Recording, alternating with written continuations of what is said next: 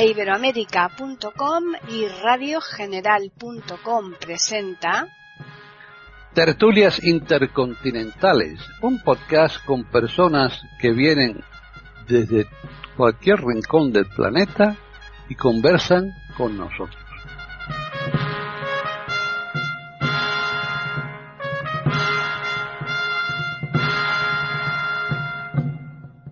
Bienvenidos un día más a Tertulias Intercontinentales en iberoamérica.com. Soy Paqui Sánchez Galvarro y aquí estamos un día más, una tarde más para, mm, bueno, a ver qué hacemos con una temática que yo creo que es muy interesante, es muy general para todos y para cualquier lugar del mundo seguro que esto se da más de lo que nosotros desearíamos.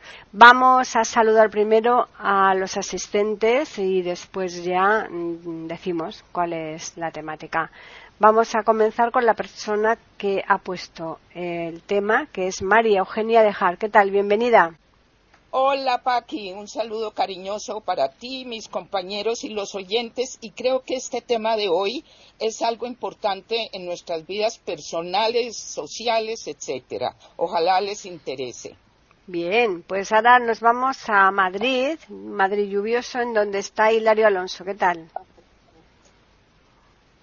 Pues muy bien, muy bien. Eh, saludos a todos y un día más que vamos a aprender mucho. Ya lo veréis como sí. ¿Te has cogido ya la, la miloja de tres pisos para amenizarte la tertulia o no? No toca todavía. Todavía no te toca. Bueno, pues cuando te toca avísame, ¿eh? Para que me des una Vale, parte. vale. Te Bueno, exacto. Ahora nos vamos a Chile. Ahí está Jorge Muñoz. ¿Qué tal? Hola Paqui, un gusto saludarte a ti, a mis compañeros de tertulia y también a nuestros auditores. Bueno, hoy vemos que Jorge está un poquito con la voz tomada, así que es la, lo que toca ahora, ¿no? Con, con los catarros de primavera por un lado y de otoño en otro sitio. Y ya finalizamos en Madrid también con Juan Carlos Parra. ¿Qué tal? Hola, ¿qué tal? Hola a mis compañeros, hola a ti, Paquita. Pues nada, sí es un tema muy importante, muy interesante, porque yo creo que afecta a todos los eh, estamentos de la sociedad, ¿no?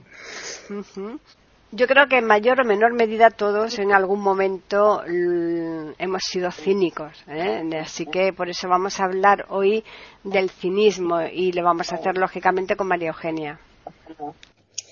Bueno, lo primero que quisiera aclarar en el tema es que no estamos hablando de los cínicos de la antigua Grecia. Estamos hablando hoy del concepto o de la idea del cinismo como lo entendemos en nuestra época actual. Y por esa razón empiezo con la definición que da la Real Academia de la Lengua, que dice cinismo, definición, doctrina de los cínicos, que expresa desprecio hacia las convenciones sociales y las normas y valores morales. Agrega, desvergüenza en el mentir y práctica de acciones o doctrinas vituperables. Hasta ahí la definición de la RAE, ¿ok? Entonces yo diría que es muy importante primero entender la importancia que tiene para las comunidades, para los individuos, la crítica responsable y seria con respecto a valores, a normas sociales y culturales, a creencias religiosas y políticas. Es fundamental que pueda haber visiones críticas, pero como digo, tienen que ser responsables y serias. Y eso a veces se contrapone con la crítica vista desde un reduccionismo, en donde más o menos, para poner un ejemplo, se vota todo a la basura, cosas que realmente merecen votarse a la basura, creencias absurdas, como puede ser la superstición en muchas expresiones religiosas, pero junto con eso a veces se tira por la borda cosas de profunda importancia para los individuos, para las comunidades. Y de, ahí sale mucho de lo que estamos manejando hoy, que es el cinismo, donde empieza a ser la burla y el desprecio, como lo expresa la Real Academia, por todas las normas, por todos los valores. Esto para mí es el equivalente de tirar por la borda, eh, como ejemplo, el tema de la música, en base a unas bandas destempladas con músicos sin oído musical, pero junto con eso tirar por la borda a Bach, a Beethoven y a Ravi Shankar, para poner ejemplos. Ese para mí es el problema del cinismo.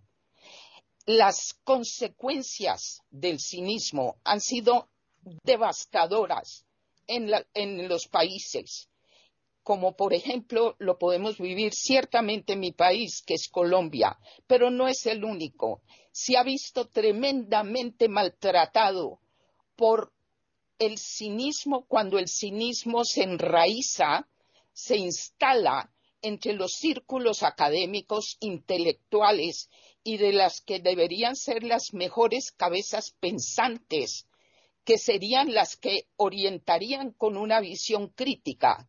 Pero cuando esto se vuelve cinismo y se vota todo por la borda, los resultados han sido sumamente desafortunados y trágicos muchas veces.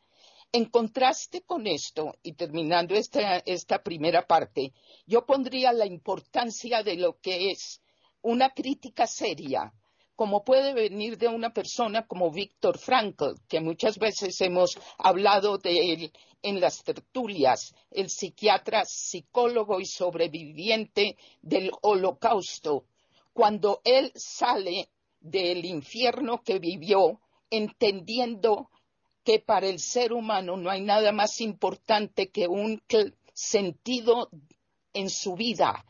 Por eso escribe el hombre en búsqueda de sentido y de ahí sale su escuela de logoterapia, que es el sentido como la piedra angular de la vida de una persona.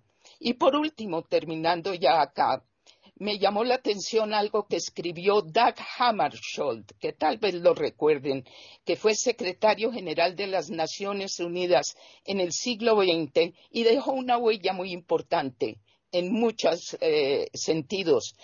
Cuatro meses antes de morir él, escribió esto.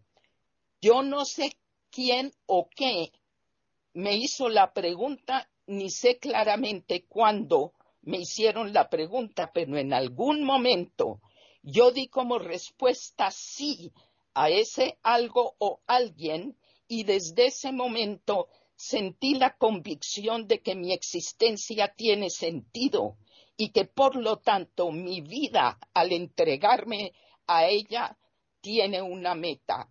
Lo dejo aquí simplemente para empezar el tema, en mi opinión, diciendo que el cinismo es la forma de echar por la borda las búsquedas legítimas también de un sentido en la vida para los individuos y las comunidades. Hilario. Bueno, el cinismo tiene su base, su base primitiva, ya lo ha dicho María Eugenia, en en la escuela de Antístenes, del filósofo griego Antístenes, que fue discípulo de Sócrates, y a su vez el cinismo en sentido estricto lo practicaron Crates y Metrocles y un montón de Hiparquia, en fin, una serie de gente, de filósofos griegos. Esa es la base primitiva, primigenia del cinismo, el cinismo mm, eh, consistía en vivir de espaldas a la sociedad, es decir, además imitaban a los perros. El cinismo viene de, una, de un gimnasio que llamaban cinosarges, donde iba allí eh, eh, este Antístenes y su panda, ¿no? naturalmente el concepto de cinismo ha mutado pero conserva, conserva parte de, lo que fue el cinismo como una actitud vital que, fundó Antístenes y su, y su gente, ¿no? El concepto del cinismo ha variado y cinismo en sentido amplio, pues es, eh, por ejemplo, lo que dijo un político español, eh, es curioso, profesor de ética en la Universidad de Salamanca y también después en la Universidad Complutense en Madrid, que dijo que las promesas se hacían para no cumplirlas. Eso dijo el político de turno, ¿no? Eh, hoy la sociedad una importante parte de la sociedad practica el cinismo. Y en algún momento, como ha dicho Paqui en la introducción del programa, lo hemos practicado todos. El cinismo es una actitud de hipocresía, de mentira, de alguna manera de contradicción. Eh, el cinismo eh, es que eh, los bancos, por ejemplo, Mm, en este momento los bancos españoles que eh, atienden a los viejos eh, merced a una protesta que ha hecho un médico valenciano y abren sus oficinas de ahora cinco horas, antes las abrían tres, y ayudan a la gente en los cajeros, pero si vas a caja a sacar dinero, si sacas menos de 2.000 euros, te cobran, por el dinero que saques, te cobran 2 euros. Tienes que ir al cajero. De manera que eso es una actitud absolutamente cínica. Absolutamente cínica. Eh, un discapacitado visual, por ejemplo, que eh, hay cajeros adaptados, pero hay cajeros no adaptados. La mayoría de los cajeros no son adaptados pues no puedes manejar el cajero y tienes que ir a caja. Y si vas a caja te cobran. Pero los bancos tienen, eh, van a misa, los banqueros en general, eh, son eh, católicos practicantes y algunos incluso son del Opus Dei o de otras obras religiosas, pero mm, los bancos están ganando una barbaridad de dinero, los beneficios son realmente importantísimos y el, banco en España, la banca en España, no da nada por tener los depósitos. Pero ahora se están arrogando eh, la mm, buena práctica de atender perfectamente a los viejos, a los discapacitados, a la gente que no puede, etcétera, etcétera, etcétera. El cinismo es hipocresía, el cinismo moderno. Y yo pienso que mm, la sociedad adopta posturas cínicas cada vez en mayor grado. Ahí lo dejo. Jorge. Bueno, el cinismo, como decía muy bien Hilario, es una actitud ante la vida y se cuenta una vieja anécdota que cuando Diógenes visita a Antístenes, ambos eran de Sinope, para interrogarlo, Antístenes se encoleriza porque estaba interrumpiendo sus reflexiones y saca su bastón y lo amenaza con golpearlo. Entonces Diógenes le, le ofrece la cabeza y le dice, golpea que no hallarás cráneo más duro que este. Ahí tenemos un ejemplo de la actitud de estos filósofos que, por supuesto, es muy distinto al cinismo actual, pero que tiene sus orígenes allá, en ese pasado. Ahora bien, el cinismo efectivamente entronca con la mentira la desvergüenza y el oportunismo. Hay un cinismo que pretende obtener beneficios, otro que se conforma con el placer de la burla cruel o de disminuir al otro. Una ironía despiadada. Sin embargo, hay que aclarar que no todo irónico es un cínico. Hay muchos matices. Un ejemplo de oportunismo en el cinismo sería aquel rey que dijo París bien vale una misa. Sea efectiva o falsa esta anécdota, expresa extraordinariamente bien una actitud oportunista, donde el monarca, que no era católico, no le interesan sus propios eh, valores y creencias ante la posibilidad de obtener un buen botín. Hay un personaje, no sé si todavía se estará dando en la televisión, una serie, que se llamaba Doctor House, no sé si lo vieron, bueno, este médico tenía bastantes rasgos de cínico, ¿no? Eh, en su actitud, en su actuar frente a la vida cotidiana. Otra variante sería el tartufo de Molière, o sea, tiene Es el cinismo una suerte de camaleón que adquiere muchos ropajes. Incluso podríamos decir que el príncipe de Maquiavelo es una clase magistral de cinismo, donde lo único que importa es el fin y por lo tanto se justifica cualquier medio, incluyendo el crimen, además del engaño y el abuso. El cinismo se le atribuye en la actualidad de manera especial a los políticos, pero siendo relativamente prudentes en los juicios, tampoco sería justo calificar a todo hombre o mujer que accede a la vida política como un cínico. Por desgracia los hay y muchos, pero también hay gente en ese mundo que no lo es. El cinismo se da en todos los ámbitos del actuar humano y sería interesante conocer qué opina la psicología en cuanto a las características del cínico si es una necesidad para obtener beneficios, una necesidad de humillar, el sentir placer en despreciar al otro o ciertas situaciones. Por el momento quedo aquí, Paqui. Muy bien, pues ya cerramos esta primera ronda con Juan Carlos. Están escuchando tertulias intercontinentales en iberamérica.com.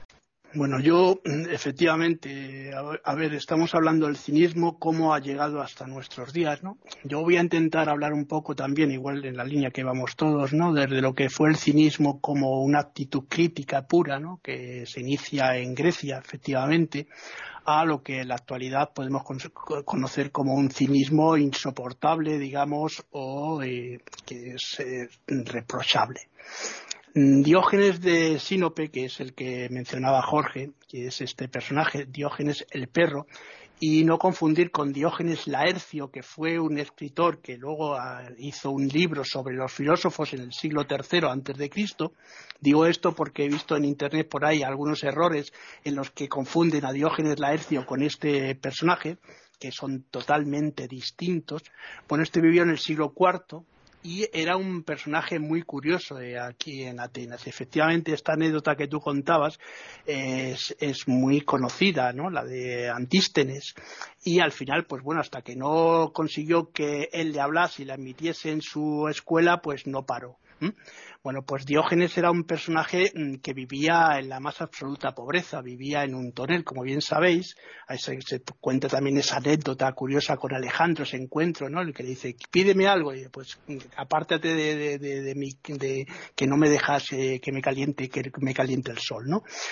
Eh, bueno, el cinismo también tiene eh, una serie de, en esa época tuvo también una serie de connotaciones. ¿Por qué se llama cinismo? Bueno, pues ahí la palabra cínico o cinismo viene de la, raíz griega kainos, kainos que significa eh, perro, que luego, bueno, lo va a tomar en latín como can, ¿no? Can canis, que a Diógenes le llamaba así, el, cínico, el perro, Diógenes el perro, que fue el más importante, quizá eh, divulgador de esta doctrina o escuela eh, escuela, si la podemos llamar así, porque escuela, escuela, bueno, pues tampoco se produjo en el sentido eh, como se sucedió luego con el, eh, la academia o con eh, el liceo de Aristóteles y Platón, ¿no? O el jardín de, de Epicuro, ¿no? Bueno, pues estamos hablando también de un personaje que además lo único que quería era vivir de una forma más auténtica eh, sí se le llamaba también el perro porque, entre otras cosas, pues vivía de esta forma, se le confundía a veces con un mendigo porque vivía con harapos y además daba unas mordidas filosóficas tremendas también. Eh, decía Platón, le, catalogaba como el... Eh, un Sócrates delirante, ¿no? Decía Platón que era este eh, Diógenes. ¿Cómo pasa esto a la, a la actualidad? Bueno, pues el, cinismo en la actualidad es una cosa curiosa porque el cinismo ha tenido que ver durante muchos, mucho tiempo, ¿no? Eh, con el dinero, pero claro, eh, esto ya se ha sustituido por otros fines, por otras formas de actuación porque en la época moderna el cínico más importante que quizás se nos está olvidando sea Maquiavelo. Maquiavelo es el filósofo cínico por excelencia, el filósofo del poder, que se le llamaba así. El fin justifica los medios, decía él. Pues bueno, el fin justifica los medios hasta cierto punto. Aunque eh, tenemos que tener en cuenta también que las sociedades modernas en las que vivimos, muchos modelos de este cinismo pasan en la educación y la casa y muchas veces se ha oído, ¿no? No sé si vosotros lo habéis oído. Bueno, si los políticos lo hacen, tú también estudia para llegar a ser político y haz lo que hacen ellos. Bueno, hacer lo que hacen ellos supone esta hipocresía social, esta forma de actuar que te dicen cualquier cosa, eh, evidentemente queda muy bien ante el público, pero no hacen nada para solucionarlo no es la forma de vivir, es la forma de actuar, ¿no? Decir algo y sin realmente eh, hacer nada, vendernos humo, ¿no? que es lo que realmente se pretende. Y hay una parte también que a mí me interesa mucho, que esto lo debería también mencionar, eh, bueno, se lo mencionó es una, para, para María Eugenia, ¿no? Y es que en el, en el cinismo se produce también algo que a mí me llama la atención, ¿no? Que es esa forma individualista que se ha producido también en la época moderna y el egoísmo, el egoísmo que también va a influir mucho en esta forma de pensamiento moderno. Y aquí lo dejo, aquí luego ya seguiré. Bueno, pues volvemos nuevamente a María Eugenia. Bueno, bien interesante escuchando a, los compañeros, porque yo empezaría entonces por decir que tal vez lo que más, eh, la diferencia que a mí más me llama la atención entre el cinismo contemporáneo como lo entendemos y su origen en la Grecia, que ya antigua, que ya la están mencionando los demás también, es que en la visión contemporánea el cinismo carece de seriedad eso no es lo que se puede decir del origen en la antigua Grecia, porque había seriedad ahí. En la forma contemporánea en que vemos el cinismo, el problema gravísimo para mí es esta ausencia de seriedad y cómo está amparado este cinismo, este cinismo que destruye tanto. Eh, como decía Jorge, no es cierto que toda ironía sea eh, destructiva. Y el humor es esencial en lo humano. Pero una de las cosas más aterradoras del cinismo es lo que llama la enciclopedia británica el falso humor a diferencia del verdadero humor. Y lo que aclaran como diferencia ahí es que en el verdadero humor, siempre pongo como ejemplo por, mm, como un ejemplo, en el verdadero humor siempre hay una crítica hay una cosa absurda, hay una búsqueda de lo verdadero y nos pone a pensar a través de la risa, del buen humor. El falso humor, explica la enciclopedia británica, a diferencia de esto, denigra. Es el sarcasmo que hunde al otro. Y el cinismo en nuestras sociedades y en lo contemporáneo está rodeado de este falso humor y cuando sale alguien con una cosa de estas en un grupo, como decía Einstein cuando él hablaba de la manada humana, que era donde todo el mundo más o menos sigue las cosas sin reflexionar en nada, entonces alguien dice algo terrible y hay una carcajada hueca alrededor. En mi país, que Colombia, por ejemplo, que ha sufrido el flagelo aterrador del narcotráfico, y ciertamente los años 80 y 90 fue el peor momento de esto. Era espeluznante ver, a personas manejando este tema en reuniones sociales o lo que sea, con risa, broma y cinismo, que es de lo que estamos hablando hoy. Entonces, esto para mí es muy importante para que veamos que esto es un ingrediente corrosivo para los individuos también.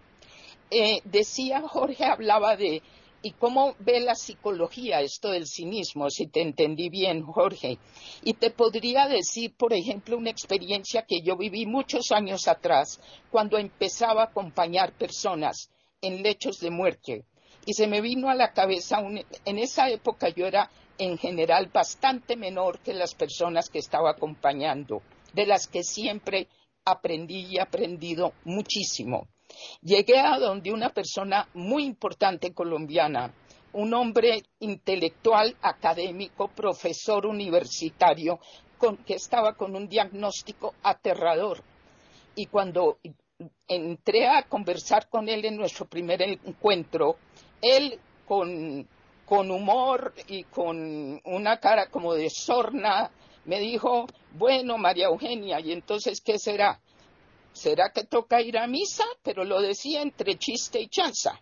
Y yo le dije, pues hasta donde yo tengo entendido, usted que es una persona tan sumamente importante y especial en nuestra sociedad y todo, pero yo tengo entendido que usted es una persona que siempre ha manifestado ser no creyente, no, ha contemplado ningún tipo de, creencia ni religiosa ni espiritual, muy bien fundamentado, porque usted es un hombre muy serio y, nunca se ha acercado a estos temas.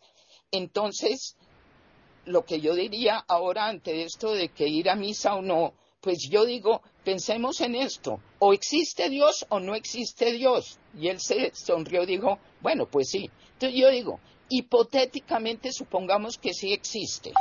Si existe Dios, ¿qué es eso? Pues tal vez nos pondríamos de acuerdo que si es algo, pues tendría que ser la encarnación de la verdad y lo verdadero. Él seguía sonriente y no sabía yo por qué estaba hablando así, pero dijo, pues sí, sería tal vez así.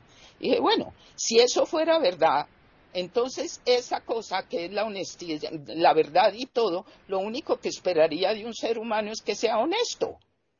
Y él seguía y dijo, pues sí, ¿no? Y dije, pues sí, y si es honesto, y usted siempre ha tenido una convicción de buena fe en, sus, en lo que cree, que es que no tiene creencias de ese tipo, pues la honestidad sería seguir así porque es lo que le nace. Y entonces, eso sí existe Dios. Y si no existe, ¿qué importa? Lo digo porque en ese momento yo estaba ahí también en una función de psicoterapia y veía a este hombre enfrentado con algo, con muchísimo angustia, miedo, y la rabia que acompaña este tipo de situaciones que es tan humana. Y él siempre me dijo después, eh, eh, lo mató el diagnóstico terrible que tenía, y en poco tiempo más bien, pero él siempre me dijo, esa primera conversación le había quitado un peso de encima, porque no sentía que estuviera traicionando nada, pero también se dio cuenta, y fue la primera persona que me abrió los ojos sobre el cinismo. Me dijo, Fíjate que es que yo caigo en cuenta que yo, he sido tremendamente cínico en muchas de las afirmaciones que he hecho. Esto que estoy viviendo al final de mi vida me obliga a reflexionar. Voy a cerrar esta parte entonces agregando lo siguiente. Cuando hemos estado, yo he estado como educadora también muy metida en la educación formal de colegios y universidades hemos visto una cosa que es verdaderamente preocupante. Cuando los alumnos terminan su primaria y entran a secundaria, entran a la escuela del cinismo. Y esto es algo que muchos educadores se han sentado a pensar. Algo tenemos que hacer. Porque apenas el pequeño entra a secundaria, empieza a haber una presión de grupo que si el niño no quiere ser cruel es un imbécil, que si quiere ser parte del grupo tiene que ingresar en las cosas más negativas o más aterradoras y si no lo echan de lado. Lo grave es que los adultos en las escuelas y en las casas muchas veces amparan esto que es el inicio de la escuela del cinismo yo creo que en ese punto es donde tendríamos que empezar a devolver una visión de seriedad, seriedad auténtica, no es ausencia de humor, ni mucho menos, pero aterrizar las cosas. Y eso empieza en las familias. Yo con esto terminaría entonces diciendo que el comienzo es, como dijo este paciente, enfrentándose ya a la muerte, que hagamos una reflexión personal para uno enfrentarse en la manada a las carcajadas huecas del cinismo, hay que tener la madurez de haber hecho las paces con la soledad y no sentir que uno tiene que ingresar en el falso humor que es lo que alimenta el cinismo. Ahí lo dejo, Paqui. Hilario. Bien. De lo que estamos diciendo, se infiere, se deduce, se desprende que hay un cinismo político, un cinismo social, un cinismo religioso, incluso un cinismo eh, que plantean aquellos eh, que económicamente tienen un poder importante. Mm, dice Jorge que, diría la psicología del cinismo. Yo eh, pienso que el cinismo no es una patología. El cinismo es una actitud. El cinismo es una actitud vital, yo lo dije antes. Eh, pero yo no creo que todos los cínicos sean los cínicos modernos, los cínicos en el sentido moderno, en el sentido de hoy. Yo no creo que todos los cínicos sean eh, eh, gente eh, inmoral o gente poco o amoral o gente poco seria, etcétera. A mí me parece que hay gente muy importante socialmente hablando que son unos grandes cínicos y yo he practicado el cinismo intensamente durante cuatro años yo mm, simultaneé eh, hace muchos años mi, mi, trabajo. Yo he practicado el cinismo eh, de manera intensa, con cierta intensidad, cuando me, he dedicado cuatro, durante cuatro años de mi vida a la docencia, a la docencia con personas no ciegas, con niños adolescentes, niños y niñas, eh, y por una razón de defensa, de defensa mía personal, yo he practicado el cinismo y me ha ido muy bien. Por lo tanto, yo considero que el, cinismo a veces puede ser eh, una actitud de defensa, de defensa personal, no de defensa física, pero sí de defensa en, en otros sentidos, puesto que la gente se aprovecha de las personas que son más vulnerables y entonces eh, pues eh, intentan engañar y entonces esas personas vulnerables tienen que adoptar los recursos que tengan a su alcance y yo sí fui cínico y me fue bien yendo cínico, siendo cínico ¿eh? hay un cinismo institucional ¿por qué digo que hay un cinismo institucional? bueno porque las instituciones no funcionan como debieran funcionar en muchos casos porque no tienen recursos, eh, en otros casos porque no pueden, y entonces eh, mm, aplazan a la gente a, venga mañana, venga pasado, y, o dice alguien que no está y si está, cosas de estas, ¿no? Eh, hay un cinismo en todos los aspectos. A mí lo que me aterra, sinceramente, es que la sociedad es una forma de ver, a lo mejor yo estoy equivocado. la sociedad cada vez es más cínica. Entonces no sabes bien realmente si, si em, estás en lo justo o no estás en lo justo, si te están engañando o no te están engañando. Ahora mismo tenemos en España instituciones que no funcionan. Por ejemplo, en la seguridad social, si tú tienes que cobrar una prestación, puedes estar un año sin cobrarla, un año sin cobrar esa prestación. Tú te jubilas y tienes que irte a una comunidad autónoma distinta a la tuya para que la seguridad social te atienda. Eso es cinismo puro, porque te están diciendo que sí que atienden, dice el ministro que sí que atienden, que no pasa nada, que todo funciona. Eso es mentira. El cinismo también es hipócrita, es una actitud cínica la hipocresía es una actitud cínica.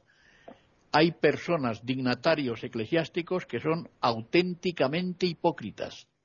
En la Iglesia hay muchísimo cinismo. Em, bueno, no, no, no, no quiero seguir. Perdona.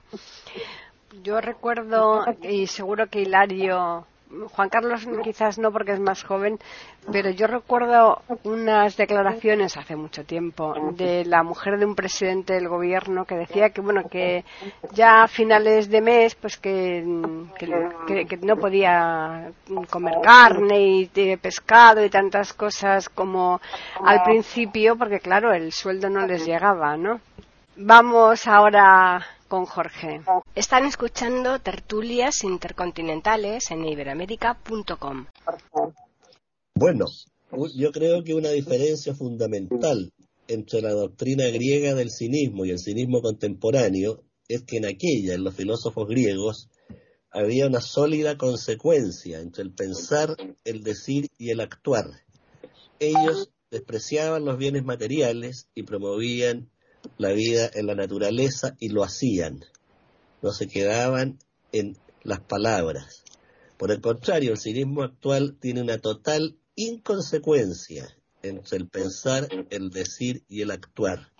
Y creo que la sociedad contemporánea es un caldo de cultivo para el cinismo porque es una sociedad hedonista que promueve el consumo, que promueve el éxito a como dé lugar, que promueve la belleza y la imagen, se promueven las caretas sin importar lo que hay detrás de la careta.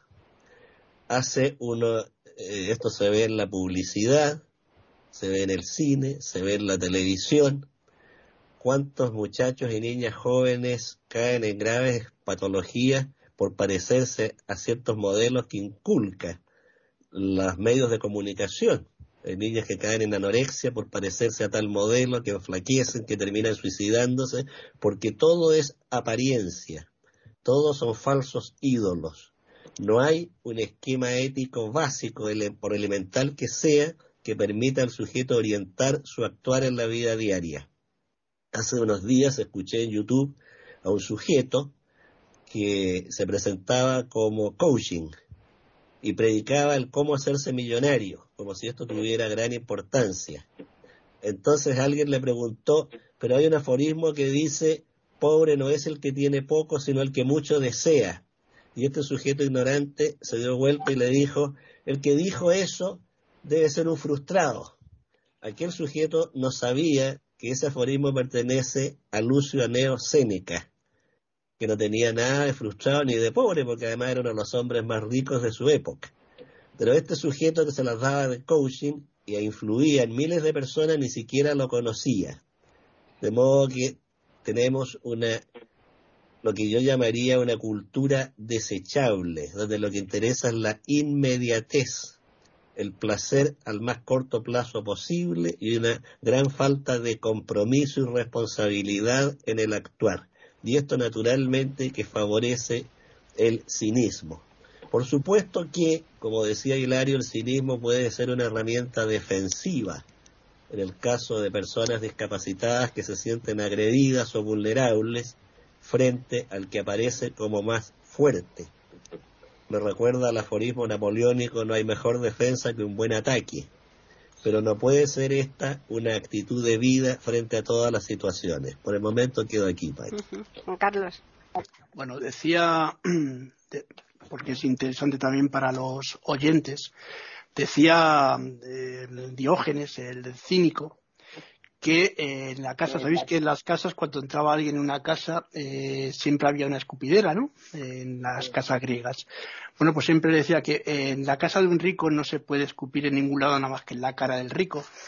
Y eh, otra vez también otra de las anécdotas que también es importante simplemente para que veamos la forma que tenían estos de actuar y la consecuencia que ellos eh, seguían hasta el final, ¿no? en cierta ocasión, pues se le vio cogiendo, recogiendo la verdura que estaba en el ágora, ¿no? En la plaza pública, y pasó por allí un filósofo amigo suyo o conocido, en este caso, ¿no? Le dijo, hombre, mm, si estuvieses como yo eh, eh, al servicio de un, de un noble, de un rico, pues seguramente no tendrías que recoger la verdura y comerte la verdura del suelo, y él le dijo, pues mira, si tú estuvieses recogiendo la verdura como yo, no estarías al servicio de un noble o de un rico. Bueno, estas son las anécdotas que se cuentan de, Diógenes y que eh, van pasando a lo largo de la historia, pero el cinismo moderno efectivamente tiene que ver con el poder, tiene que ver con el dinero, tiene que ver con la hipocresía, tiene que ver con el egoísmo, que es a lo que yo antes le preguntaba a María Eugenia, con ese egoísmo individualista, tiene que ver con muchos modelos, como decía Jorge, se, nos se, se, te ha olvidado decir el cine. Fíjate, cuando yo era más joven, más eh, se veían muchas películas de Humphrey Bogart y todas las hemos visto, ¿no? Humphrey Bogart es el modelo cínico por excelencia y mucha gente quería imitar ese modelo. Quiero decir que los actores y las películas de Hollywood también han servido como modelos de hipocresía social y de eh, esto que estamos llamando y denominando cinismo o intentando eh, enmarcar. Eh, se puede decir también que el cinismo moderno mm, aparte de ser un modelo, fíjate, voy a contar una anécdota también ahora que se me, acaba de acaba de venir a la cabeza, ¿no? Yo tenía un compañero de, aquí de la casa, ¿no? que todos lo conocéis, la ONCE, aquí en Madrid, que era profesor de filosofía, lo tuvo que dejar, ¿no? porque además bueno, pues eh, uno de él, eh, estaba dando una clase de ética él tenía una televisión en como que muchas clases de aquí de que se ponen para para para poner películas para los chavales bueno pues él estaba dando la, clase, los chavales habían puesto la televisión delante de él, fijaos hasta qué punto, y estaban viendo una película pornográfica con el volumen bajado, y él no veía nada, y él dando la clase de ética. Esto es el cinismo puro. Es una cosa increíble, ¿no? Cómo se puede llegar a este tipo de eh, actitudes. Es una actitud, efectivamente. Es una actitud insoportable, es una actitud eh, que, es, que es reprobable. Claro, el problema está en el, en el momento en el que todos, jugamos y actuamos. Nos ponemos esa careta, la careta, la personae que decían los romanos, ¿no? Que es donde viene el término persona, ¿no? Esa careta social para poder subsistir, para poder ser personas dentro de una sociedad, porque si no somos cínicos en ocasiones, se nos, comen. Esta es la, la, frase que muchas veces hemos oído. Y se puede actuar, ¿hay un cinismo bueno? Pues yo no lo creo, ¿eh? Simplemente hay un cinismo defensivo y un cinismo que es eh, destructivo un cinismo que ya decía mm, que está en el, en el egoísmo, ¿no? El fin justifica los medios, como decía Maquiavelo, pero eh, también hay, fijaos, la relación entre empleado, entre el, hombre y la mujer, entre el adulto y el niño, en el momento que se rompen las normas y el, el niño, la mujer o el empleado se rebelan contra el jefe o contra el hombre, etcétera, entonces, claro, se dice aquella frase, si no te gusta te vas, es decir, se ha roto la baraja y aquí se empieza a actuar de otra manera, ¿no? Eh, yo diría que el cinismo pues nos puede, reportar a la gente a corto, a corto plazo un beneficio eh, personal, pero yo creo que es eh, que está dentro de la inmoralidad, ¿no? Está dentro de lo que no es la ética para poder subsistir. Y ojo que mm, creo que todos los que estamos aquí, los que los oyentes, todos en alguna ocasión en nuestra vida hemos practicado el cinismo. Y lo dejo aquí de momento. Pues ya empezamos la última ronda con María Eugenia. Bueno, en este tema yo creo que es muy importante también entender algo. Estamos viendo la diferencia entre el origen en, Grecia y lo que es el sentido contemporáneo. Y creo que vale la pena subrayar esa diferencia, porque en ese comienzo había una seriedad. Lo que estamos hablando ahora, que también ya se ha dicho más de una vez, también es bueno recalcarlo, es que lo terrible es la hipocresía del cinismo.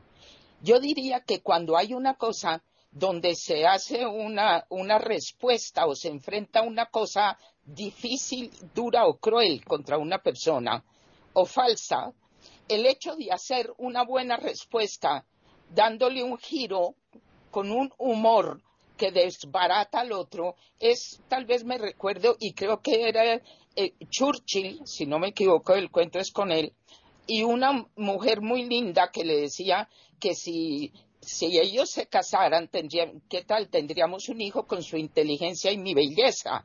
Y el otro contestó, pero el peligro es que podría ser al revés. Eso para mí no es cinismo.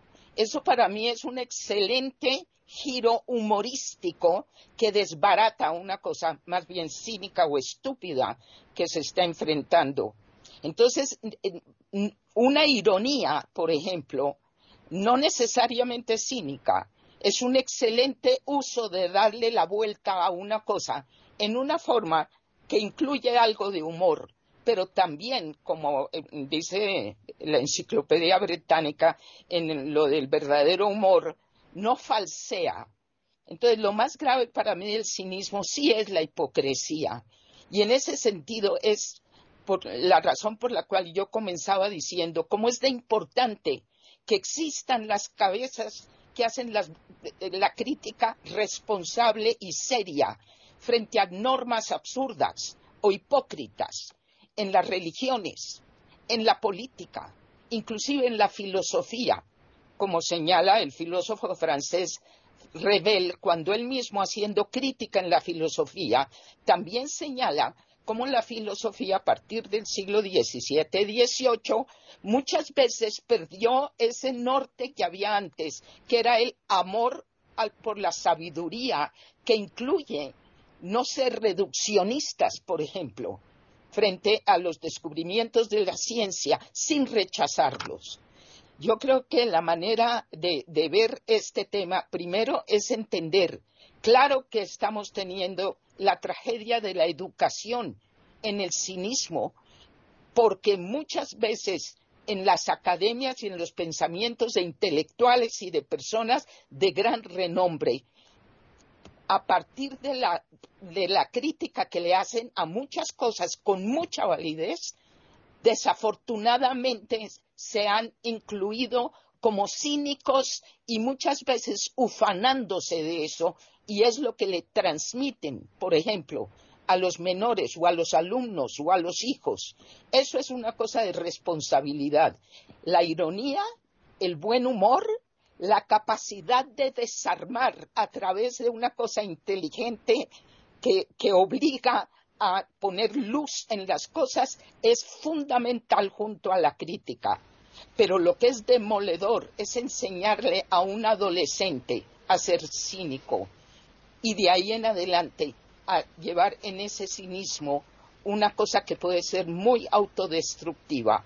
Entonces, finalmente, ojalá que la reflexión contra el cinismo, que lo estamos definiendo, como dice la RAE, una cosa destructiva, una cosa de desvergüenza en el mentir, al tratar de atacar normas y valores, simplemente nos obliga a no perder la inteligencia y el humor también y la capacidad de conversación donde no siempre se tiene que corregir a todo el mundo, ni mucho menos. Pero cuando hay una obligación porque se está diciendo algo, como por ejemplo ser cínico frente al narcotráfico en un país como Colombia, eso es una obligación ética. Hay que reaccionar con eso. ¿Y cómo se reacciona? Yo diría con inteligencia, con independencia. Eso es lo que yo defino como madurez. Lo dejo ahí. Hilario, están escuchando tertulias intercontinentales en iberamérica.com. Bueno, bueno, vamos a ver. Vamos a hacer cinismo práctico, si os parece bien. Vamos a ver. Eh, don Luis Val Taberner era el presidente del Banco Popular ya fallecido. El banco ya no existe. Cuando nos reuníamos con don Luis Val Taberner para comer, él decía que leía a Maquiavelo y que le gustaba mucho leer a Maquiavelo y que aprendía mucho de Maquiavelo. Habéis dicho todos que Maquiavelo era un cínico. Bueno, don Luis Val decía, yo no mando en el banco, yo influyo en el banco, pero yo no mando en el banco. Eso decía don Luis Valls. Otro ejemplo. Cuando yo daba clase de geografía a niños que eran muy listos, eran muy hábiles, yo siempre llamaba a los más torpes. Los más torpes venían a la pizarra o al mapa y yo les, decía que buscasen un punto de la geografía, un país o un continente, etcétera, y ellos siempre se equivocaban. Y los otros, los, los demás de la clase, les apuntaban. Y entonces yo, eh, pues, llamaba al que le apuntaba y le castigaba. Y yo me venía muy bien que los torpes salieran. Era un poco mi recurso, mi defensa. Pero voy a, voy a hacer algo que espero que no tenga consecuencias y que espero que Paqui me deje. El primer ministro español, eh, don Pedro Sánchez Castejón, es el prototipo público, social, político de los cínicos. es el más cínico de todos, el más cínico. Porque don Pedro Sánchez ha pactado con los independentistas, con los separatistas, con los antisistemas y con todos aquellos que eh, tienen pocos escaños, pero que suman, que suman y que le han dado posibilidad de mandar durante cuatro años. Pero es que don Pedro Sánchez, el primer ministro español, dijo que con estos no se podía pactar. Y concretamente, don Pedro eh, Sánchez Castejón, el primer ministro español, dijo que le quitaría el sueño si pactaba con unos eh, con, los antisistemas españoles, con la ultraizquierda. Y resulta que no solo pactó con ellos, sino que se coaligó con ellos para gobernar e hizo cinco ministros de. Eh, en, en España tenemos cinco ministros que son antisistemas, que son anticapitalistas. Lo demás o de menos es que sean comunistas, eso me da igual, eso me da igual. El comunismo es un partido que se encuadra o se asienta en las democracias para poder estar ahí y tener poder. El comunismo no es demócrata. Pero eso no importa, eso es otro tema. Eso es otro tema y además yo puedo estar equivocado o alguien puede no compartir lo que yo diga. Eh, concretamente esto. Pero bueno, él dijo que no iba a pactar con ellos y está y no solo no ha pactado con ellos, sino que forman parte de su coalición. Pero es que este señor dijo un montón de cosas que después no ha cumplido. Em, es más, hizo lo contrario de lo que estaba diciendo. Es el prototipo del cinismo. Ahí lo dejo. Totalmente de acuerdo contigo. Él, para, para resumir, donde digo, digo, digo Diego. Exacto. Bien, Jorge. Bueno, el, eh, la política, como la religión, como la empresa, la gran empresa, trabajan con el poder, el poder político, social, económico. Por supuesto que hay otros elementos, pero eso es fundamental. Y pareciera que en el poder no tiene cabida la ingenuidad ni la bondad. Pareciera que el cinismo es consustancial al poder para que éste pueda desarrollarse y permanecer. Tal vez por eso, cuando Albert Einstein se le ofreció la presidencia de Israel, se negó de plano. Además de ser un gran físico, era un sabio humanista, basta con leer sus libros. De modo que sabía que el poder es una brasa que quema demasiado fuerte y atrae demasiado. Por lo tanto, no solo el cinismo, la corrupción, está siempre como mariposa de luz rondando la llama del poder. El dinero siempre cercano a la corrupción. Aquí en Chile hemos tenido grandes casos de corrupción en los municipios cometidos por alcaldes. Una de las comunas más ricas de Chile se llama Vitacura, está en el sector alto de la capital. Pues bien, el alcalde de esa comuna está procesado actualmente por desviar fondos municipales, o sea, públicos, en varios miles de millones. Y es un hombre de excelente situación, o sea que no necesitaba más. Pero el poder, el dinero, la fama, precipitan al hombre en la corrupción con cierta facilidad, por desgracia.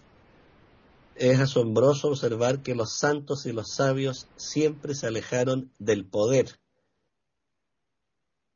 Pareciera que es curioso cuando hay elecciones cómo se pelean por ser candidatos, cómo hacen gárgaras con su vocación de bien público, de amor a la patria. Pero son eh, gárgaras, verborreas solamente. Tal vez por eso un norteamericano decía cuando tengas que votar, nunca elijas al que ofrece demasiado. Evidente, parece que el que ofrece demasiado es más mentiroso. El que ofrece poco, que está más cerca de la realidad, que sabe que no va a poder cumplir. Ya una vez señalé que el escritor norteamericano William Faulkner decía que el ser humano se mueve movido por la ambición, el poder y el placer. Y por desgracia tiene bastante razón. Incluso podríamos decir que la corrupción y la maldad son fuente de acción, de impulso y de éxito. El tráfico de drogas ¿Por qué existe? Porque proporciona fortunas a los narcotraficantes. Todos hemos visto sujetos que exhiben cadenas de oro, joyas lujosas, les gusta mucho exhibir relojes que valen millones de pesos. Se han allanado casas de narcotraficantes que habían puertas enchapadas en oro. Perdón. O sea, pareciera que el ser humano tiene una necesidad de ego y de autoimagen insaciable. Y por lo tanto incluso se arriesga a la autodestrucción con tal de obtener esos fines. Acá en Chile la policía ha declarado varias veces que se han detenido a narcotraficantes y que ellos tienen un total desprecio por la vida. Sea, ellos saben que pueden morir en cualquier momento, incluso no porque los tomen presos, sino en ajustes de cuentas que se hacen ellos mismos en balaceras, pero esa vida en permanente peligro se compensa con este lujo desbordante que se dan. O sea, estos muchachos pobres que se meten a estas eh, bandas de narcotraficantes no van a pensar, sería para la risa, pensar que van a usar el dinero para comprar libros. No, son teléfonos celulares carísimos, zapatillas de alta marca. Y esto no es solo de ahora. Yo una vez conté que acá en Chile hace muchos años un profesor preguntó al último curso, acá se llama cuarto medio, no sé cómo se llamará en los países de ustedes, cuando ya van a salir los muchachos a la universidad y preguntó, ¿qué quieren ser ustedes en sus vidas futuras? Y todos decían empresarios, ingenieros, millonarios, etcétera, y uno de ellos, llamado Igor Saavedra, dijo, quiero ser poeta o matemático. Y todos se largaron a reír, se había hablado un imbécil, pero ese imbécil llegó a ser Premio Nacional de Física. Pero todos se rieron de él ya estos muchachos desde el colegio, su ambición era el poder, cuotas de poder. Por el momento quedo aquí. Pues ya finalizamos con Juan Carlos. Bueno, eh, hemos hablado de muchas cosas y yo diría que bueno, eh, los comportamientos cínicos, esto lo hemos visto, son perversos. Eh, introducidos en las relaciones humanas, creo que estas se vuelven locas, se vuelven como una locura a corto, medio y largo plazo, y esto es importante, eh, es también, eh, bueno, estas también traen consecuencias eh, negativas para quien cae en esto, de, en este tipo de, conducta, que ya digo que esto es un problema porque es un problema social, estamos todos, ¿no? Porque se falsifican los afectos, también se promueven transgresiones ocultas, se estimula la, hipocresía, como hemos dicho en todo el programa, e incluso mm, se proporciona una satisfacción egoísta inmediata. Esto es también importante. Lo que sí que, y esto yo lo, dejaría aquí como frase para terminar, es que con todo esto se pierde mucho más eh, eh, y se pierde mucho más de lo que se gana y se pierden las cosas importantes. Yo creo que a veces nos perdemos en el, en el camino, nos perdemos en las sociedades, nos creemos que somos eh, el ombligo del mundo y muchas veces nos equivocamos.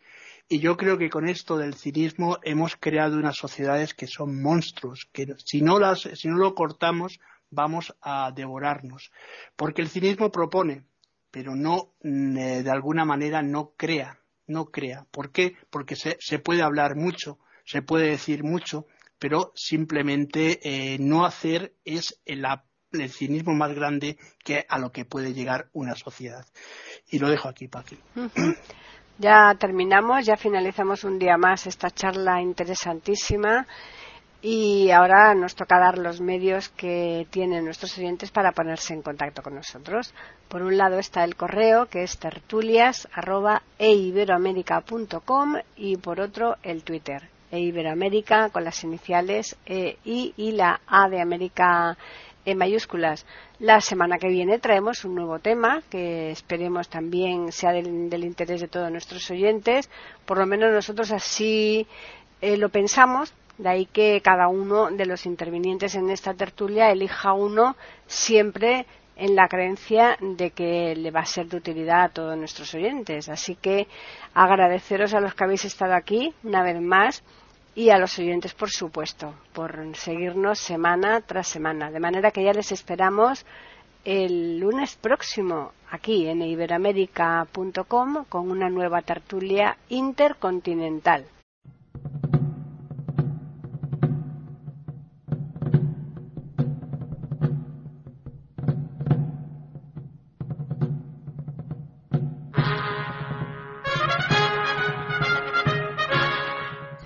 Acabamos de ofrecerles el podcast de tertulias intercontinentales.